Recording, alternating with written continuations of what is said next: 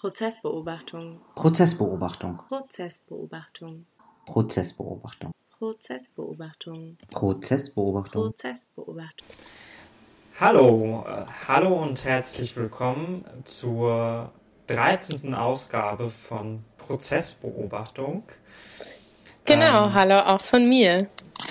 Genau, und wir reden heute über die Prozesstage vom 3.11., 5.11., 10.11. und 12.11.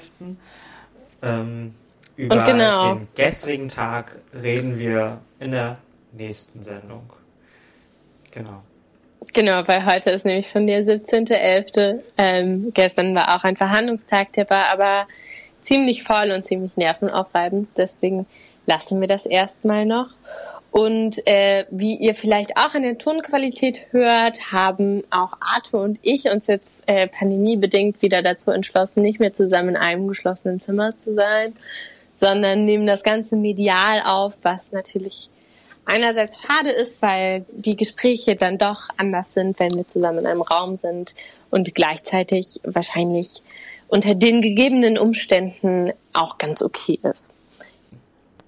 genau. Genau. Aber jetzt kurzer Überblick nochmal. Genau, am 3.11. waren Arthur und ich eben einen halben Tag lang gemeinsam im äh, Prozesssaal. Danach musste ich los, weil ich noch einen Termin hatte.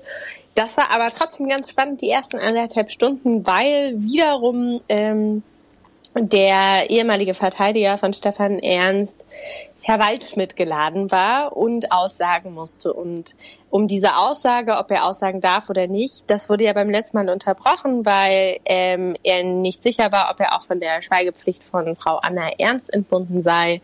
Das hat dann die Verteidigung von Stefan Ernst nachgeholt in der Zwischenzeit, hat quasi schriftlich von Anna Ernst bestätigen lassen, dass sie, obwohl sie noch nicht mal um ihr Mandatsverhältnis wusste, ihn auch entbindet von der Schweigepflicht. Und das hat aber trotzdem ein bisschen Diskussion ausgelöst, weil das Herrn Waldschmidt zusammen mit seinem Zeugenbeistand, mit dem er vor Gericht erschienen ist, nicht ganz ausgereicht hat und es dazwischen sich ähm, dann die ganze Zeit ein Hin und Her entspannen zwischen ähm, Herrn Waldschmidt, der so meinte, so von ja, also das Gericht müsste das ja verstehen, ähm, weil genau eben das ähm, Mandatsverhältnis und eben auch das Vertrauensverhältnis natürlich für ihn von entscheidender Bedeutung ist, weil ähm, er äh, erhebliche Zweifel an dieser Befreiung hatte.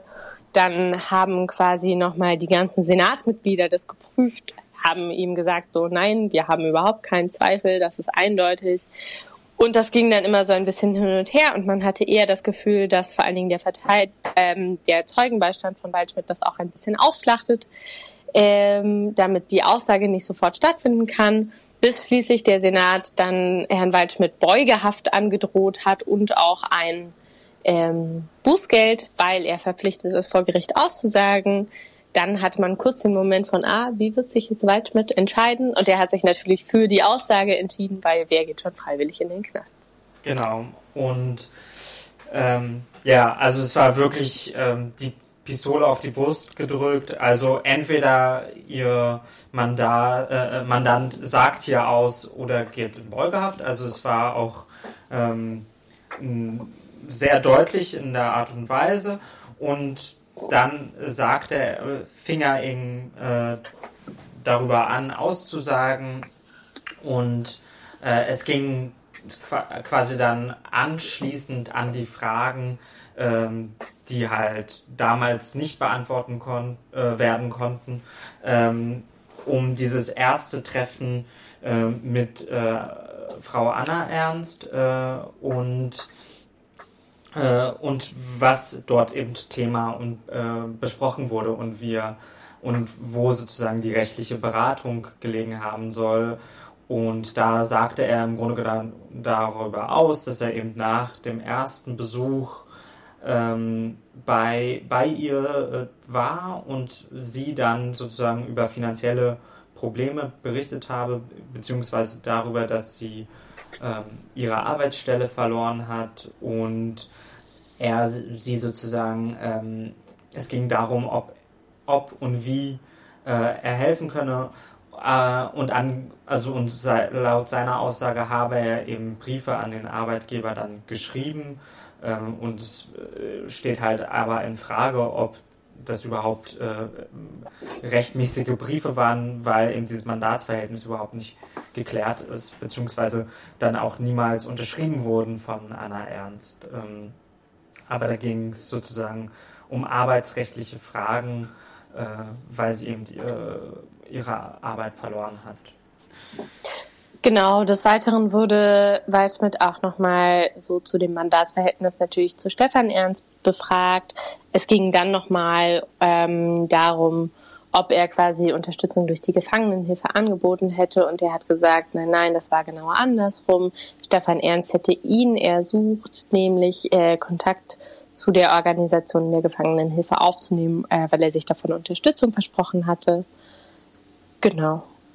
Genau, und es geht auch so ein bisschen darum, ähm, wie diese Anfrage überhaupt zustande gekommen sei, also wie, äh, wie kam sozusagen äh, laut seiner Aussage dann überhaupt auf den Gedanken, dass er äh, Kontakte zu dieser Gefangenenhilfe habe.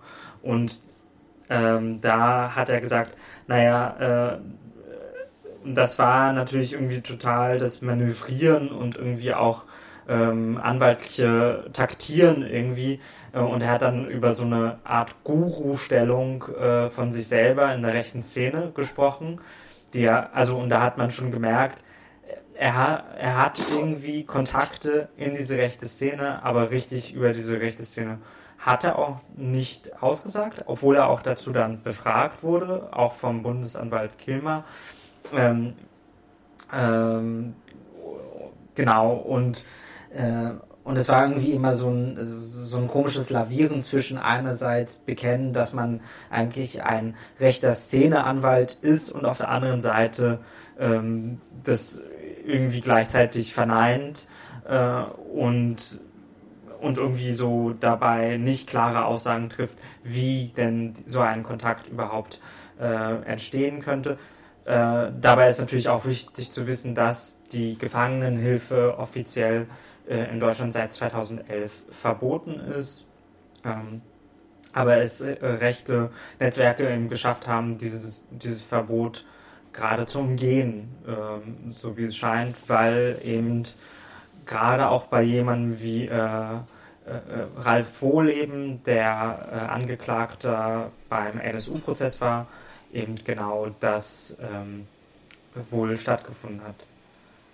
Genau, nur vielleicht nochmal als Korrektur, ich habe es gerade nochmal nachgeschaut, die Gefangenenhilfe ist eben noch nicht verboten. Die Gefangenenhilfe ist die Nachfolgeorganisation der 2011 verbotenen Hilfsorganisation für nationale politische Gefangene und deren Angehörige, abgekürzt HNG. Und genau. die Aber Gefangenenhilfe ist im Grunde genommen dieselbe Or Organisation. Ja, ja, aber ich wollte noch mal sagen, so von die ist nicht, also so ist sie ist noch nicht formal illegal. Natürlich stehen wahrscheinlich dahinter die gleichen Netzwerke, die gleichen Akteure, genau. aber sie ist jetzt noch nicht de facto illegal. Sie ist, äh, sie ist, also genau, äh, sie ist, ähm, weil sie eben neu gegründet ist und äh, ihr Konto gerade anders führt. Also ähm, soweit ich weiß, äh, verteilen sie die Gelder über andere Konten. Also das ja, ja, bestimmte aber Konten. das ist ja auch, ähm, also das ist ja trotzdem irgendwie wichtig im Hinterkopf zu behalten, weil natürlich es auch immer so eine große Debatte darum gibt. Also natürlich macht es Sinn, Strukturen ja. aufzudecken und zu verbieten und gleichzeitig finden sich ja immer Wege, wie halt dann einfach nur Neugründungen oder in andere Szenen Leute genau. absteigen genau. und das ist ja auch ähm, manchmal einfach so eine Abwägung, genau. die es auch nochmal wert ist zu untersuchen. Ja, genau. Und das ist ja auch äh, einfach problematisch dahingehend ist, dass diese äh, verfassungsrechtlichen Prozesse einfach immer sehr lange dauern und damit auch einen großen Zeitrahmen gibt für diese Organisation andere Wege zu finden. Also Stichwort Combat 18, das jetzt erst diesen Januar verboten wurde, äh, wo aber schon der Prozess so lange lief, dass, ähm, dass man vermutet, dass diese Organisation sich halt äh, anders aufgesplittet hat oder sich anders nennt oder andere Strukturwege es gibt. Genau. Ja. Äh, Genau, aber jetzt sind wir schon wieder ziemlich weit weggekommen von dem 3.11. Das stimmt. Ähm, hast du noch was, was ähm, du an der Aussage von Waldschmidt erstaunlich fandest?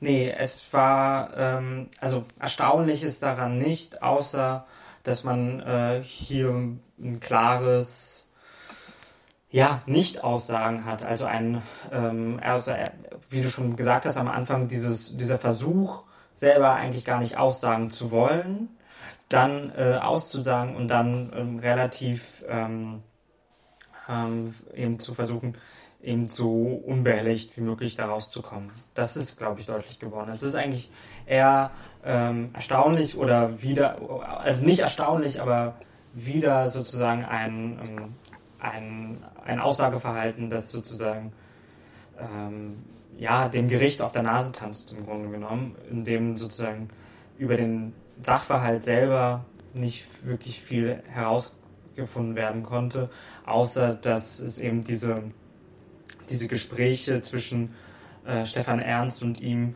eben nicht wirklich ähm, neue Erkenntnisse gebracht haben, außer dass er eben diese Aussage komplett umdreht. Und da stehen sich ja jetzt Aussage gegen Aussage gegenüber.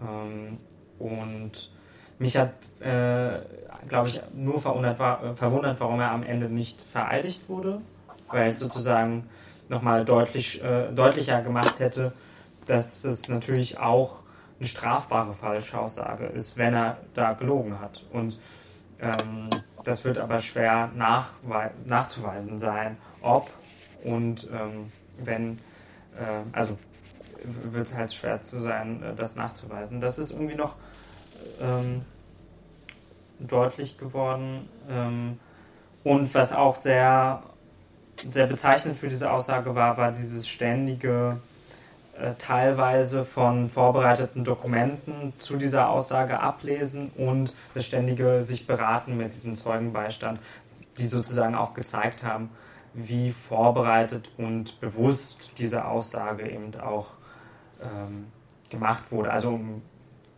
also er wusste zu jeder Zeit, was er eben aussagt und was er nicht aussagt auch. Genau.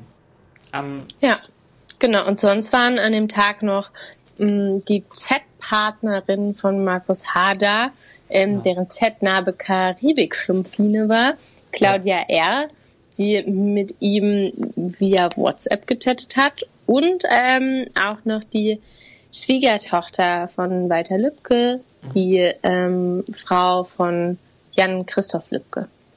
Genau. Genau. Ähm, bei Claudia R. kann man nur sagen, es gab diesen Nachrichtenaustausch äh, am Tag, ähm, am Tag der Tat. um, sie hat eben auch auf jeden Fall dazu ausgesagt, wie sie sich kennengelernt haben über eine Dating-App, dass sie äh, erst im Nachhinein wusste, wer diese Person ist oder mutmaßlich ist. Ähm, und eben über diese zwei Nachrichten, die sie abgeschickt hat und überhaupt darüber, wie sie sich kennengelernt haben und dass sie sich halt häufig abends Nachrichten geschickt haben. Genau. Ähm, dann zu, für Details würde ich äh, sozusagen, ähm, könnt ihr uns anfragen. Es, sind da auch sehr interessante Details. Ähm, genau, bei, äh, bei äh, Charlotte Lübcke, der äh, Schwiegertochter, ähm, handelt es sich um eine Ohrzeugin im eigentlichen Sinne. Also sie hat, äh, war am Tag der Tat im Haus auch äh, anwesend, ähm, ähm, war auch wach zu, zur Tatzeit, ähm, war aber, und das wurde dann aufwendig erklärt anhand Fotos des Hauses von einer Obenansicht, aber sehr weit weg von, von dem Geschehen und hat auch selber ähm, den Knall gehört, ähm, diesen aber äh, nicht eingeordnet als einen Schuss, ähm, sondern eben als äh, Jugendliche, die von der Kirmes kommen und einen äh, Böller knallen lassen. Sie ist sogar dann äh, laut ihrer Aussage dann zum Fenster gegangen und hat dort eben auch niemanden gesehen. Ähm, sie saß halt ähm, nichtsahnend in, im Wohnzimmer mit ihrem Hund zusammen, ähm, hat eine Fernsehsendung geschaut und dabei äh, Schularbeiten korrigiert. So, ähm, genau, und das war natürlich irgendwie interessant ähm, zu hören, weil, weil natürlich Geräusche eine sehr schwierige Sache vor Gericht sind. Also wie Geräusche überhaupt beschrieben werden, sind natürlich, äh, ist natürlich eine sehr schwierige Frage, weil es keine eindeutige Sprache dafür gibt, wie man Geräusche beschreibt. Ähm, und äh, sie das eben als einen dumpfen Knall gehört hat äh, und nicht als Schuss. So, und das natürlich auch, und äh, auch in ihrer Aussage, ähm, warum, und das war dann auch natürlich schwierig in der Befragung, war, dass sie sich erst, dass sie auch immer wieder gesagt hat, im Nachhinein habe ich mir das dann all das erklärt, aber dass es bei einer Zeugenbefragung ja auch immer wichtig ist, dass sie sozusagen an die tatsächliche Erinnerung an diesen Tag äh, äh, darum geht und nicht darum, was man sich im Nachhinein daraus konstruiert, also auch kollektiv konstruieren kann natürlich. Und gleichzeitig finde ich, zeigt es ja auch eher nochmal so, hm, dass es ja auch an sich schon eine starke Konstruktion auf die ähm, das Gericht dann fußt, weil letzten Endes ähm, ist es ja in einer gewissen Form immer so, dass die Erinnerung unverfügbar ist oder so. Oder genau. dass du tatsächlich auf eine Erinnerung zurückgreifst, die ähm, objektiv sich daran erinnert, was du gesehen hast. Das ist ja in den seltensten, also eigentlich, ich würde sagen, nie der Fall, sondern das ist immer total beeinflusst durch äh, multiple andere ja. Sachen. Genau, und das leitet eigentlich auch fast sehr gut äh, in den nächsten äh, Tag ein.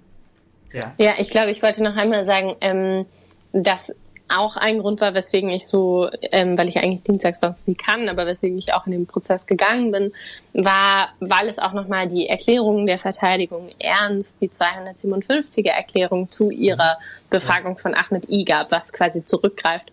Aber was un ungefähr alles bestätigt, was wir in ähm, Episode 12 auch schon gemeinsam besprochen haben, ähm, dass sie auch da total stark nochmal darauf gedrängt haben, die Glaubwürdigkeit von Ahmed I in Zweifel zu, zu ziehen und da auch ähm, wiederum an Inhalte und Erklärungen anknüpfen, die eindeutig rassistisch, rassistisch besetzt sind. Und das, genau, fand ich irgendwie auch nochmal ganz ja. wichtig zu erwähnen. Ja. Das zeigt sich äh, im Weiteren auch noch mal in den Beweisanträgen, die sie dann in den folgenden Prozesstagen auch gestellt haben, um noch weiter diese Unglaubwürdigkeitmachung äh, zu betreiben. Also noch unglaublich viele Zeugen äh, zu ruf, rufen zu wollen, ähm, die diese Unglaubwürdigkeit bezeugen sollen. Ähm, genau. Aber jetzt zu der Überleitung zum 5.11. Genau, äh, die Überleitung, ja, wegen der Erinnerung, weil am 5.11. waren vormittags zwei psychiatrische Gutachter geladen. Sie waren aber ähm, entgegen, ähm, also sie waren nicht als Gutachter, als Sachverständige eben geladen, sondern als Zeugen. Das heißt, sie haben sozusagen ähm, nicht über äh, ihr Sach, ihre sachverständige Meinung äh, gesprochen, sondern darüber, was, worauf, äh, worauf, ähm, auf was sie sich, äh, woran sie sich erinnern können in den 90ern, als sie in Kontakt waren ähm, als psychiatrische Gutachter für äh, Fälle, die in den 90er Jahren waren und wo schon psychiatrische Gutachten von Stefan Ernst erstellt worden sind. Und da waren einerseits ähm, Professor Dr. Jöckel, und ähm, Professor Dr. Jakob äh, Gutmark äh, geladen. Und ähm, das. Genau. Ja. Vielleicht, um das abzukürzen, weil über das, die eine Erinnerung werden wir später auch nochmal sprechen, über die von Herrn Jöckel, der sich noch an Stefan Ernst erinnern konnte und einige Eindrücke beschrieben hat. Und das andere kann man eigentlich relativ schnell abkürzen. Herr Gutmerk hat gesagt, dass er sich an nichts erinnern kann. Dann wurden ihm noch ein paar Vorhalte gemacht aus seinen Gutachten. Ja. Dann wurde er noch mal ein paar Sachen gefragt und der hat einfach gesagt, so nein, daran kann ich mich nicht erinnern. Und das zeigt ja auch noch mal quasi ähm, diese Ladung, dieser beiden psychiatrischen Gutachter als Zeugen erlaubt ihnen halt eigentlich auch nicht in ihre Erinner, also in ihr Geschriebenes zu schauen und dann zu sagen, so, ah, daran erinnere ich mich doch. Also natürlich mhm. wird das teilweise gemacht im Versuch, was wieder aufzufrischen, aber wenn er tatsächlich einfach versichert von, ich kann mich daran nicht erinnern, dann mhm. hilft es auch nichts, da weiter zu graben. Genau, aber das ist äh, ähm, auch total der gute Punkt, weil das bei allen Zeuginnen äh, diese Vorbehalte äh, gemacht werden um eben Erinnerungen äh, aufzufrischen, weil na natürlich teilweise Aussagen ähm, auch anders zustande gekommen im Gerichtssaal als zum Beispiel bei einer ähm, Befragung durch die Polizei und dass sich das natürlich unterscheiden kann und äh, da ja auch immer wieder auf äh, Widersprüche oder sowas auch aufmerksam gemacht wird, äh, um sozusagen die echte, richtige Erinnerung in Anführungszeichen Zeichen sozusagen hervorzuholen. Ja. Ähm, also das sozusagen äh, Vorhalte, nicht Vorbehalte, sondern Vorhalte äh, genau immer äh, aus diesem Grund gemacht werden. Ja. Genau, und ähm, ja. Dann war der Nachmittag eigentlich nochmal von einer sehr langen Aussage von Stefan Ernst geprägt, ähm, wo er zu seinen persönlichen Hintergründen und seiner Sozialisation befragt wurde. Ähm, Genau, auch hier hat sich in einer gewissen Form wieder bestätigt, dass Stefan Ernst Zeugenaussagen sehr schwierig sind vor Gericht zu bewerten oder ähm, genau, weil es teilweise widersprüchlich ist, weil er teilweise Sachen erst eingesteht, wenn sie ihm quasi vorgehalten und nachgewiesen sind. Ähm, weil auch, äh, und das fand ich auch interessant, dass er damit konfrontiert wurde, er wieder sehr emotional geworden ist und dann auch von Dr. Kilmer in der Befragung äh, konfrontiert damit wurde, dass ähm, Kilmer in gewisser Weise den Eindruck hat, dass Ernst immer nur emotional wird, wenn es um seine eigene Familie geht, also was er quasi an Leid seiner eigenen Familie angetan hat, aber sehr kalt und sehr emotionslos gegenüber seinen Opfern ist. Und das drückt sich zum einen natürlich in der Form aus, wie er Familie Lübcke begegnet und darüber spricht. Aber ich fand auch, dass man das eigentlich als Folie ganz gut darauf legen kann, wie er auch über andere Opfer seiner Gewalttaten spricht. Ähm, genau, das hat zu emotionalen Szenen geführt, die auch viel berichtet wurden. Ähm, ja, und sonst fand ich, hatte man jetzt keinen großen Aufschlusswert aus dieser Aussage, außer dass sich eine Form von Entpolitisierung in seinem eigenen, mhm. in seiner eigenen Bewertung seiner Historie auf jeden Fall auch durchzieht, weil genau. politische Konflikte tendenziell eigentlich als persönliche beschrieben werden.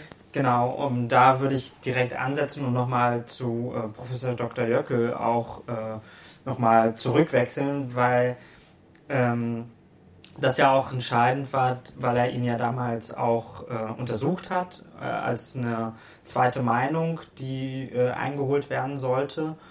Ähm, wobei da dann auch Streitigkeiten darum waren, ob das nicht eher eine Urlaubsvertretung war, aber daran konnte er sich dann nicht erinnern.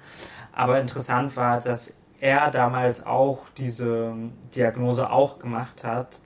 Ähm, ihn als persönlichkeitsgestörten Täter darzustellen und nicht als politisch motivierten. Ähm, also er hat damals ihn als jemand beschrieben in diesem Gutachten, der eben ähm, sehr viele Probleme hat äh, und das eben als eine äh, als, aber als persönliche Taten darge dargestellt haben. Und was natürlich ähm, ähm, sehr fatal ist, weil er sozusagen ihm dieser persönlichen Erklärung der Erzählung sozusagen ähm, dem glaubt.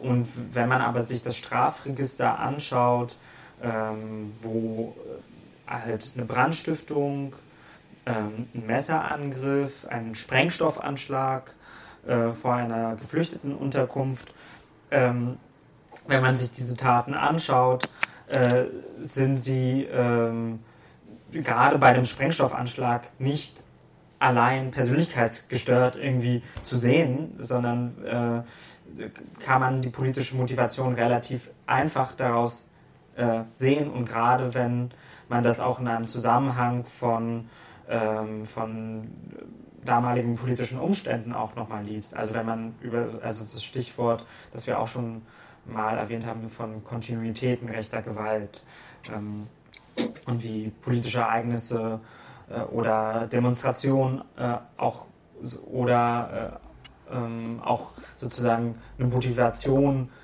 für TäterInnen sind. Also jetzt zum Beispiel ganz konkret bei Stefan Ernst und Markus H. Äh, die Demonstration in Chemnitz ähm, oder ähm, genau, Pogrome oder Pogromversuche in den 90er Jahren äh, in, in Rostock-Lichtenhagen und aber auch an vielen anderen Orten, auch in Westdeutschland. Das wär's mit dem 5.11. Ja, und am 10.11. Ähm, war ich auch nicht im Gerichtssaal, deswegen stelle ich die Fragen an dich Ja. äh, besser. Genau, da haben nochmal zwei Ermittler ausgesagt. Einmal ein Kriminalhauptkommissar der LKA ähm, über seine Ermittlungen gegen Waldschmidt. Ähm, dann ähm, ein LKA-Beamter, der bei der Festnahme von Markus H. dabei war und außerdem Habil A. Genau. Ähm, und vor den Zeugen waren tatsächlich auch noch, äh, gab es so einen Beweisantrag von, ähm, von der Rechtsanwältin äh, Nicole Schneiders, ob überhaupt die Aussagen von Stefan Ernst in irgendeiner Weise verwertet werden können.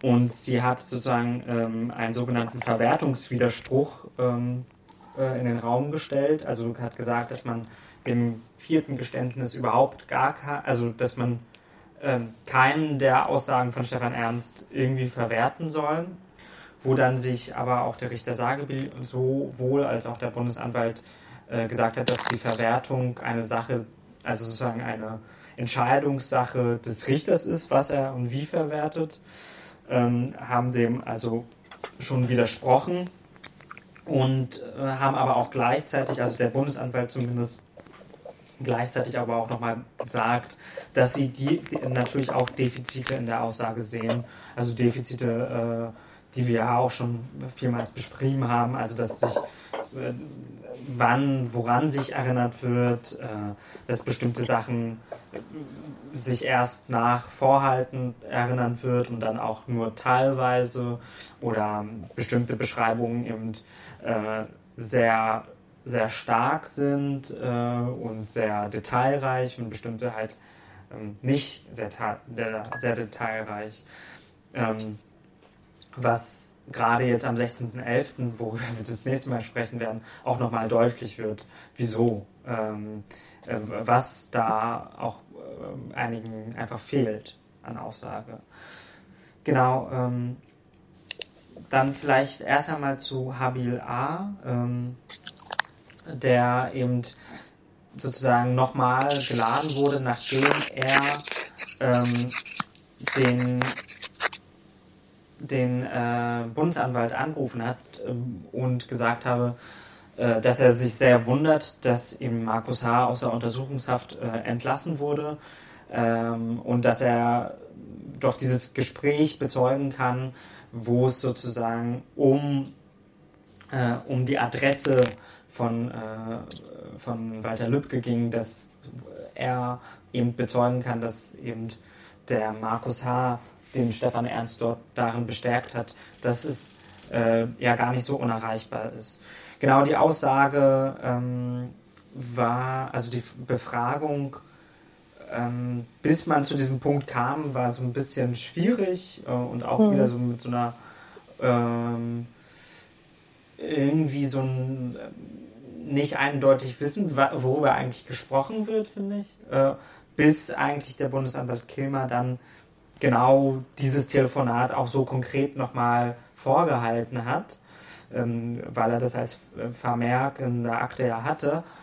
Und dann hat er, äh, dann wurde die Befragung erst viel konkreter, dass er eben bezeugen kann, dass 2016 oder 2017 er bei einem Treffen in diesem Schützenverein äh, wohl ähm, gehört haben soll, wie Stefan Ernst gesagt hat, ähm, ja, aber solche Leute und solche Leute waren äh, Leute wie äh, Walter Lübcke gemeint, ähm, Das hat er aber auch erst im Nachhinein sozusagen verstanden, sozusagen.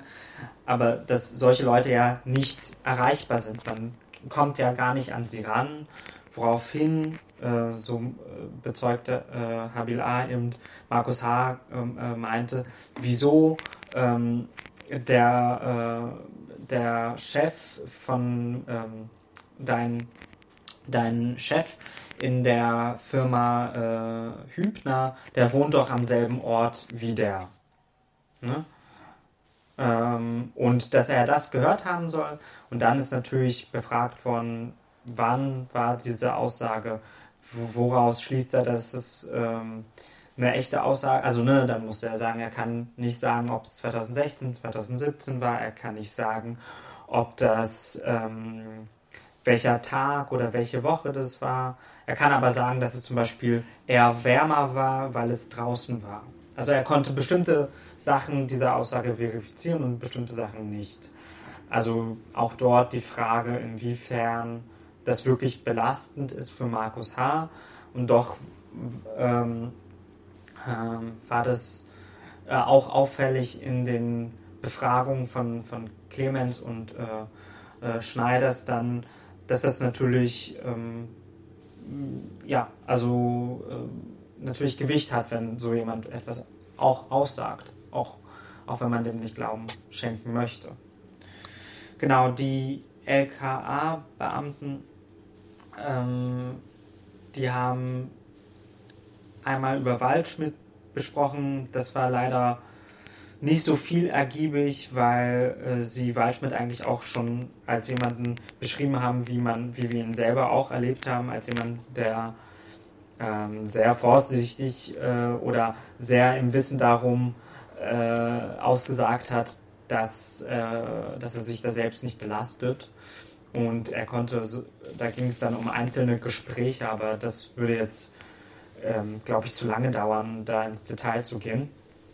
Ähm, es ist leider nicht so ergiebig. Und der zweite Beamte war der Beamte, der bei der Festnahme am 26. Juni 2019 von ähm, Markus H. ihm zugegen war, der ihn über seine Rechte belehrt hat, äh, dass er etwas, äh, dass er sich nicht selbst belasten muss und so weiter. Und der aber davon berichtet eben, dass es ein kurzes Gespräch gab, obwohl er gesagt hat, dass er zu der Sache schweigen will, hat er wohl irgendwie dann doch gesagt, naja, also er hat etwas bezeugt, dass der Markus H. etwas gesagt habe wie, ähm, ja, dann kriege ich ja wahrscheinlich neun Jahre oder sowas. Und dann war die Frage sozusagen im Raum, wie es überhaupt zu diesem Gespräch kam. Äh, Schneiders und äh, Clemens haben gesagt, ja, ähm, dass es ja total unklar sei, äh, ob es da nicht irgendwelche Androhungen gab, aber das wurde eigentlich vom Gericht auch dann direkt ähm, als unwahrscheinlich äh, gelesen, weil ja über die Rechte belehrt worden ist und es überhaupt keinen Nachweis gibt, dass es da irgendwelche Art von Zwangsmittel gab, dass er irgendwie gesprochen hat, sondern dass sich halt einfach ein Gespräch sozusagen auf dem Kommissariat ergeben hat, ähm, wo es aber auch um verschiedene Dinge ging, dass sozusagen auch wohl Journalisten, also er oder Markus H. auch von Journalistinnen besprochen, äh, gesprochen hat, die um sein Haus herum geschwirrt hätten. Mhm. Und das war aber alles sehr auch weitestgehend unergiebig, so würde ich vielleicht sagen. Auch für Details dann nochmal gerne nachfragen. Äh, auf den Aufnahmen bin ich sehr detaillierter. Genau. Ja.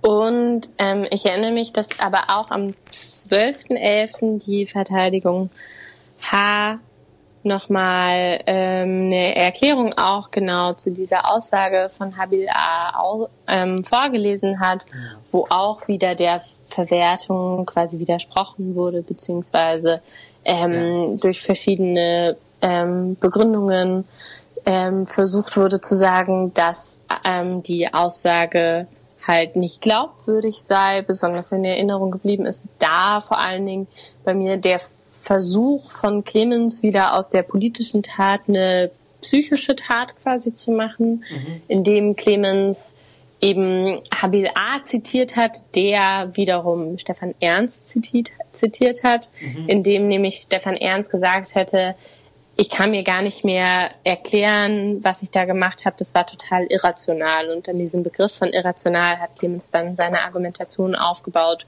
ja. dass auch das wiederum für quasi einen psychischen Täter und nicht für eine genau. politische Tat stünde.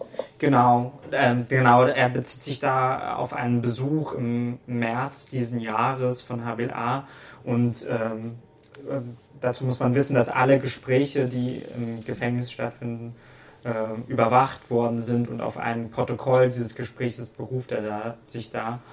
Und ähm, genau, aber ich glaube auch ähm, Kilmer hat sozusagen diesem Antrag auch wiederum widersprochen. Also ich, ne, ich, erinnere mich halt nur noch daran, dass es auch wieder in der flapsigen Art die Sagebiel ja. ähm, inzwischen vermehrt einfach vor Gericht zutage äh, ja. zeigt, dass er dann gesagt hat so von, naja, ähm, Politik ist schon nicht immer rational, habe ich das Gefühl. Stimmt. Stimmt. Das war die Erwiderung. Genau. Aber das sind ja eher nur die Side-Sachen, über die wir gar nicht mehr sprechen, ja. ähm, weil sie irgendwie so gehäuft vorkommen. Ansonsten war der 12.11. auch noch interessant, weil ähm, Michael M. ausgesagt hat. Michael M. Ähm, war bei der Soko Fieseler mit dabei, die 2016 ähm, angefangen hat, nach dem rassistischen Angriff auf Ahmed I zu ermitteln. Ähm, er hat be davon berichtet, dass es eine sehr große Soko war, meinte er, mit 40 BeamtInnen, die alle versucht hätten, diese Tat aufzuklären, dass in einer gewissen Form dann ähm, eine Arbeitsteilung auch eingetreten ist. Sie haben natürlich irgendwie überlegt, was könnten Motive sein, haben in, wie Sie sagen, alle Richtungen ermittelt, also irgendwie im persönlichen Umfeld des Geschädigten, haben aber auch eine politische Tatmotivation mit in den Blick genommen und deswegen die rechten AkteurInnen in, im Umfeld in den Blick genommen, aber gleichzeitig auch nach TäterInnen geschaut, die in der vergangenen Zeit mit Messerangriffen quasi ähm, bekannt geworden sind.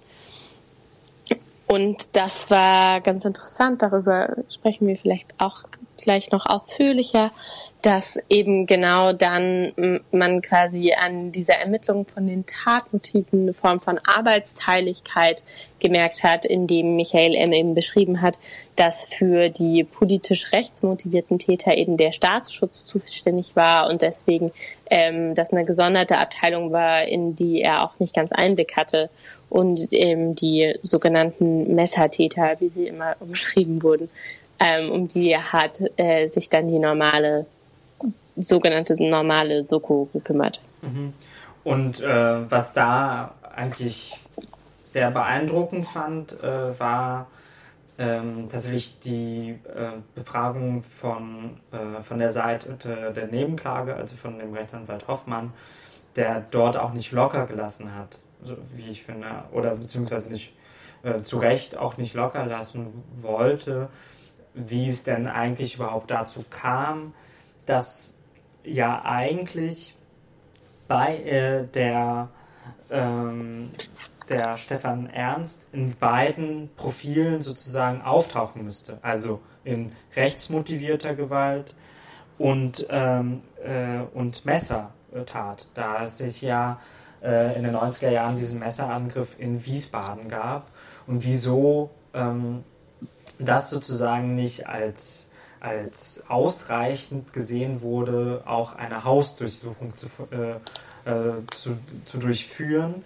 Ähm, und wieso man dann einfach diesem Alibi damals geglauben, geglaubt hat. Ja? Also da, das war sehr, äh, sehr beeindruckend und fast schon, ähm, also sehr beeindruckend, wie energisch er ähm, dort gefragt hat und gleichzeitig auch irgendwie, wie dann die Verteidigungsseite Kaplan versucht hat, das wieder zu delegitimieren, indem man irgendwie so sagt, äh, äh, dass man hier Polizeiarbeit versucht äh, in den Schmutz zu, äh, zu tun, was er ja niemals tun würde.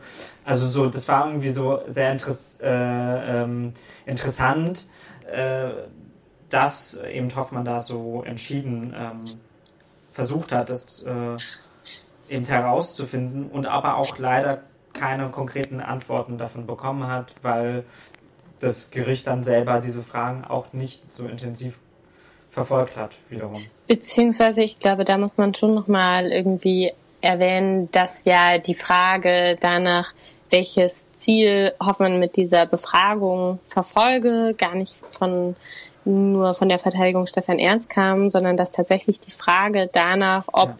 die Befragung von Hoffmann jetzt gerade darauf ziele, über die polizeiliche Ermittlungsarbeit aufzuklären, vom Vorsitzenden Richter Sagebiel, also vom Strafsenat gestellt wurde.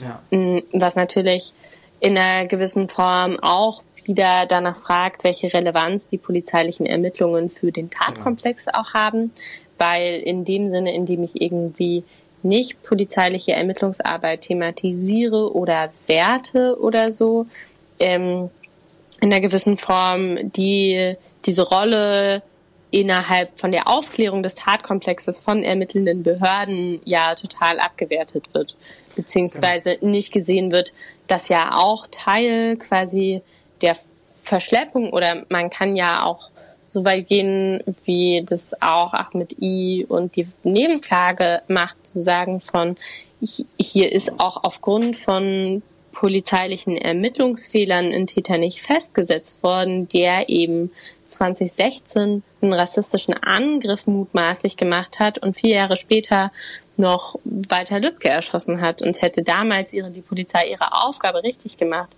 dann würde mhm. heutzutage vielleicht Walter Lübcke noch leben. Und dass das mhm. ja schon auch, ich finde, eine berechtigte Frage ist, wenn ich jetzt überlege, welche Aufgabe der Prozess und das Gericht hat, an einer Aufklärung mitzuarbeiten, ähm, die eben den Rechtsfrieden für die Geschädigten wiederherstellt. Genau. Und ähm, das ist ja sozusagen auch äh, ein Problem beim NSU-Prozess gewesen, dass man das äh, immer versucht hat, außerhalb dieses Prozesses zu lassen und dann ähm, ja auch immer wieder, also nicht konkret, aber sozusagen ähm, dann diese Untersuchungsausschüsse irgendwie äh, in dieser Aufgabe sieht. Aber ich fand es gerade gut, dass Hoffmann das trotzdem äh, so stark adressiert, weil es äh, eben äh, unklar ist, ähm, wie ich finde, und nicht so klar ist,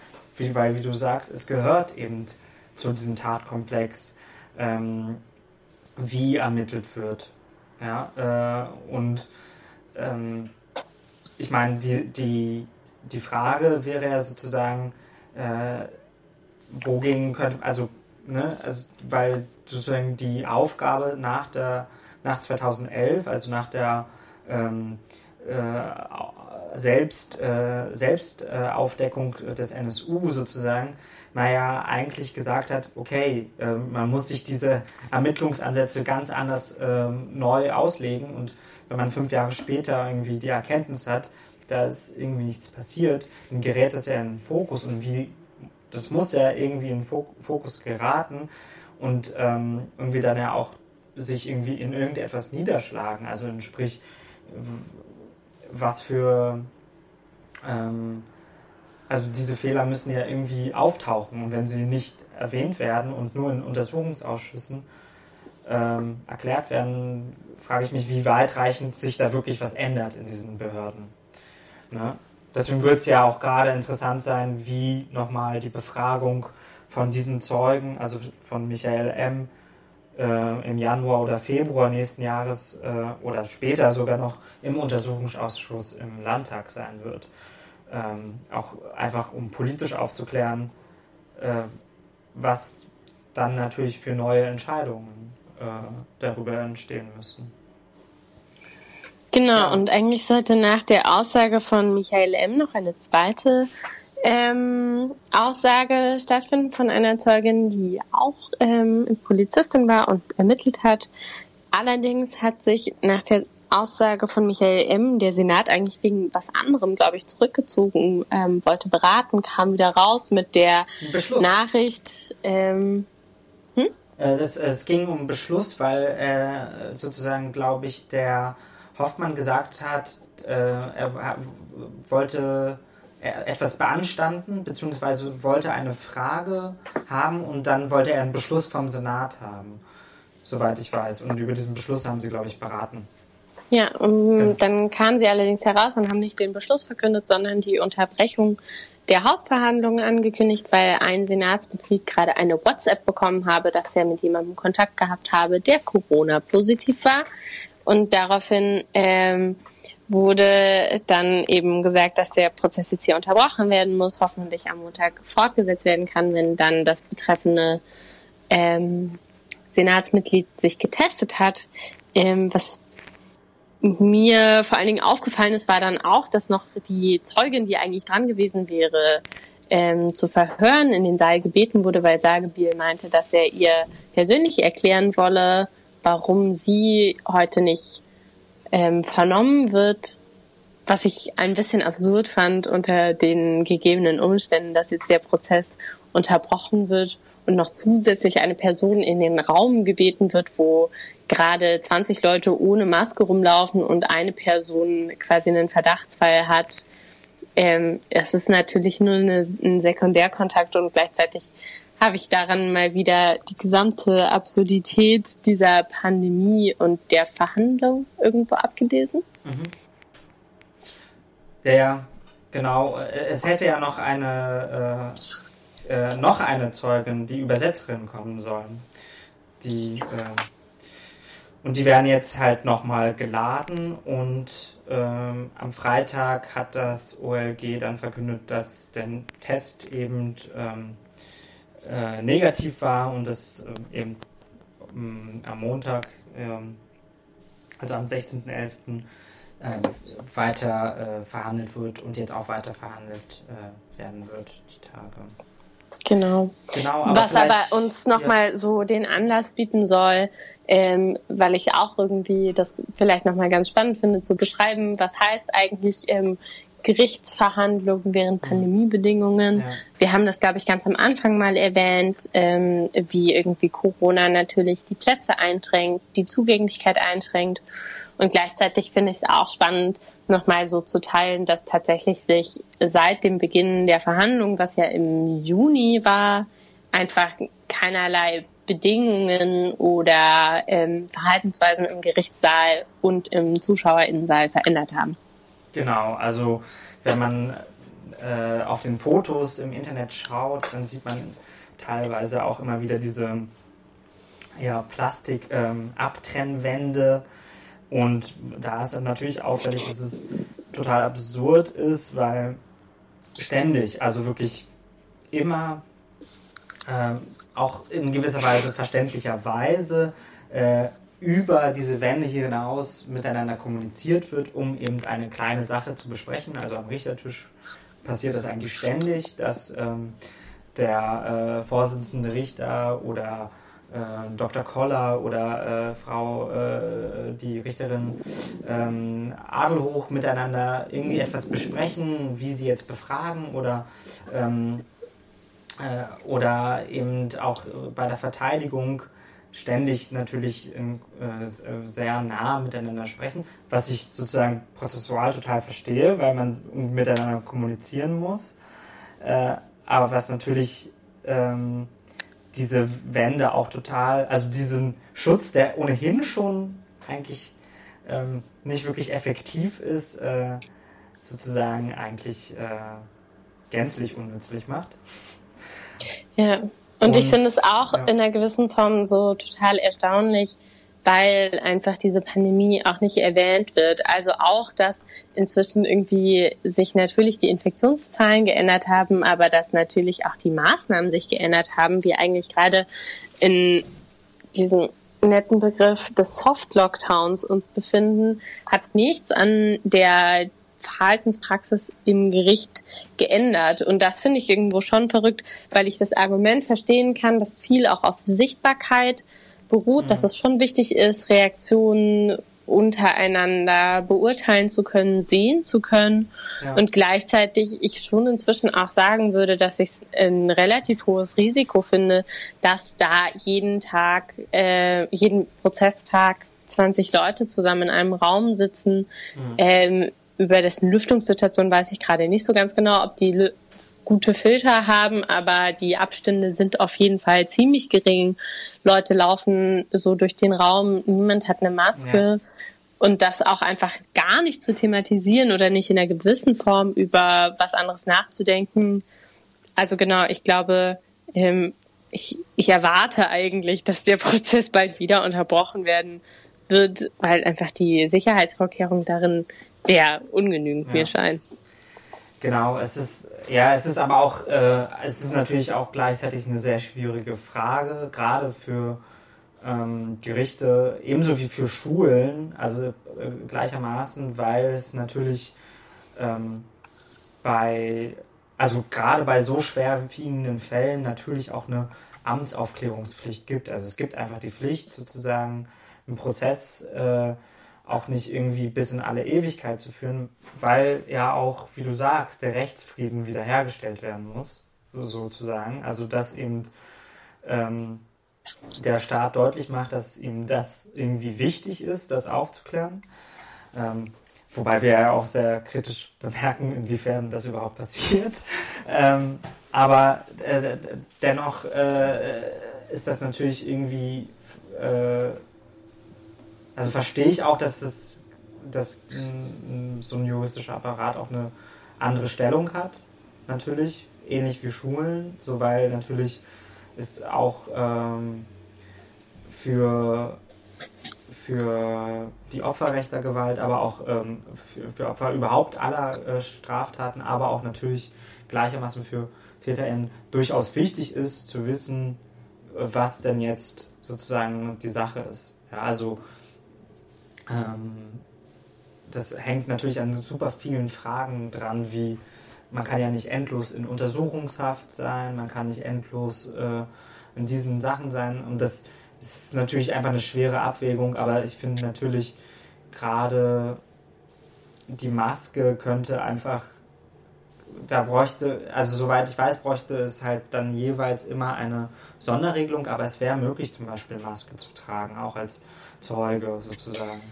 Beziehungsweise, also es gibt ja inzwischen vereinzelte VerfahrensteilnehmerInnen, die auch in dem Saal Maske tragen, was ja auch okay genau. ist. Also was bis jetzt noch nicht beanstandet wurde, dass zum Beispiel in letzter Zeit regelmäßig Familie Lübcke, aber auch ja. ähm, Vertreter der Nebenklage also teilweise Maske auch im Gerichtssaal tragen und das beanstandet ja auch genau. gerade niemand. Und das, da denke ich mir schon so von, okay, ähm, ich verstehe, wenn ihr Zeugen beurteilen wollt und ihn betet, quasi für diese halbe Stunde, die er oder sie aussagt, die Maske abzunehmen. Aber gleichzeitig irgendwie für alle anderen Prozessbeteiligten, die da sechs, sieben, acht Stunden zusammen in einem Raum sitzen, glaube ich schon, dass es eigentlich förderlich wäre, mhm. wenn man auch einen Nasenschutz trägt. Total. Total. Aber es ist, es ist, glaube ich, so, ähm, da, äh, es ist halt nicht ausreichend geklärt, weil auf der einen Seite sozusagen äh, die Personen äh, sichtbar sein müssen, also ähm, und äh, ich glaube, dadurch ist es, es ist so eine, äh, es ist halt in so eine Selbstverantwortung äh, geregelt, durch so eine Selbstverantwortung geregelt von Anfang an, dass die ähm, die Verfahrensbeteiligten das tragen können, aber eigentlich das Gericht ja das eigentlich nicht will und das ist ich, aber da, da, bin ich jetzt auch kein Experte, ob das wirklich so ausreichend geregelt ist oder ob sich das noch ändern kann. Es scheint aber gerade so, dass die Gerichte einfach so verfahren, ähm, als ob die Maske äh, in diesem Raum keine, keine Rolle spielen würde. Ja, und gleichzeitig aber, also so aus dem ähm, Prozess in Magdeburg um den Halle-Attentäter ja. habe ich das auch gehört, dass zumindest eine Thematisierung stattfindet, in dem die Richterin sagt so von, okay, sie hat jetzt überlegt, soll sie nochmal die Presseplätze zum Beispiel einschränken oder mhm. nicht, damit noch mehr Abstand da ist.